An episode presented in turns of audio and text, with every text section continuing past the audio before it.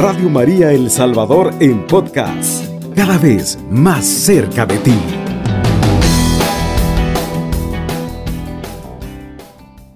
Démosle gracias a Dios porque nos ha dado un año más de vida. Démosle gracias a Dios porque estamos vivos. Así que los que estamos vivos, alabémoslo y bendigámosle, estimados amigos.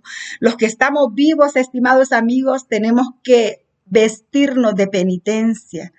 Tenemos que orar por este pueblo, estimados amigos, por este pueblo que, que, pasa momentos difíciles, porque muchas veces nos hemos alejado de Dios, porque muchas veces este pueblo se ha alejado de Dios y solo mira las concupiscencias del mundo, solo mira los placeres de la carne, pero no alaba a su creador, no alaba a su Señor, se ha olvidado de Dios. Así que nosotros en estos momentos vamos a qué? A orar por este pueblo y todos los males que puedan sobrevenir a nuestro país y al mundo entero, estimados amigos. Seamos nosotros esa voz de Dios, no endurezcamos nuestro corazón. Dispongámonos nosotros para qué? Para entrar en, en un momento de oración, en un momento de reflexión diaria, nosotros examinarnos y ver por qué está pasando esto. Yo sé que el Señor tiene una respuesta para ti.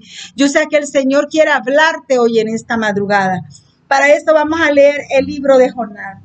En el capítulo 1 dice la palabra de Dios. La palabra de Yahvé fue dirigida a Jonás, hijo de Amitai, en estos términos. Levántate, vete a Nínive, la ciudad grande, y predica contra ellos, porque su maldad ha subido hasta mí. Palabra de Dios, te alabamos, Señor. Vea que esta palabra en los tiempos de Jonás, el Señor eh, hace caer esta palabra a Jonás. La palabra de Yahvé se dirige, es dirigida a Jonás. Y el mensaje que le da es levántate, vete a Nínive, la ciudad grande, y predica contra ellos porque su maldad ha subido hasta mí, dice el Señor. Veamos nosotros, estimados amigos, dice, la maldad del pueblo de, de Nínive ha subido hasta mí. El Señor creo que ahora te envía a ti, a ti, a que, a que seas luz, a ti a anunciar la buena nueva del reino, estimado amigo. El Señor te envía a ti porque yo creo que la maldad de nuestros pueblos presentes también han subido a Dios y claman un castigo, creo, estimado amigo, porque la maldad ha subido hasta mí, dice el Señor.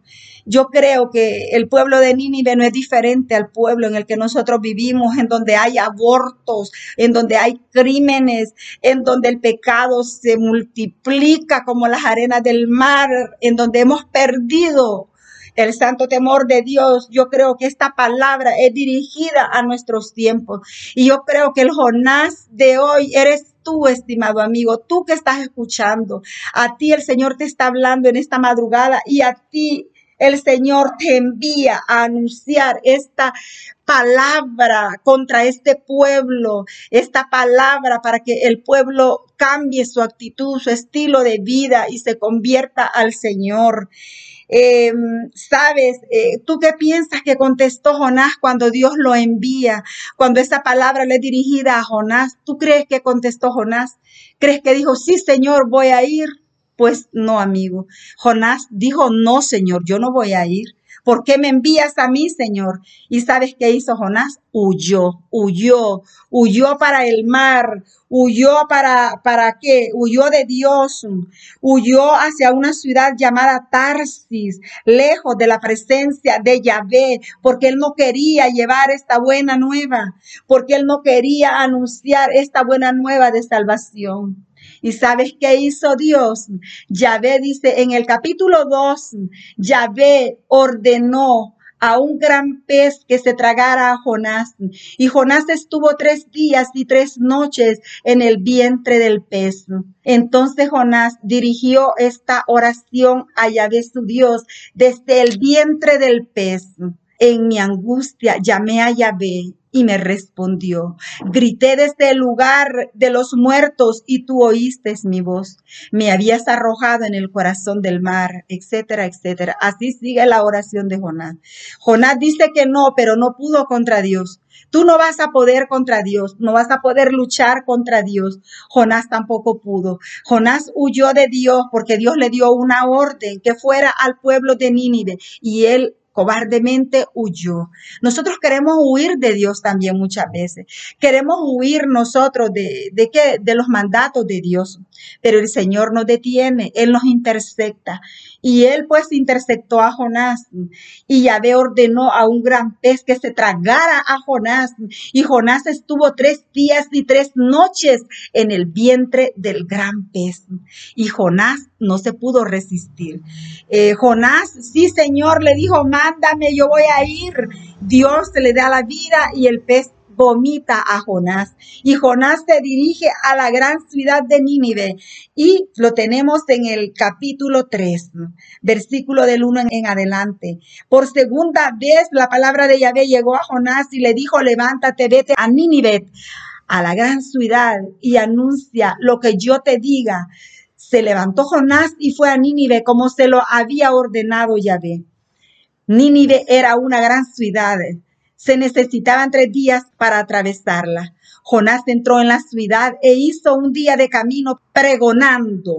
Dentro de cuarenta días Nínive será destruida. Dios le da, no tres, le da 40 días a Nínive para que cambie su conducta.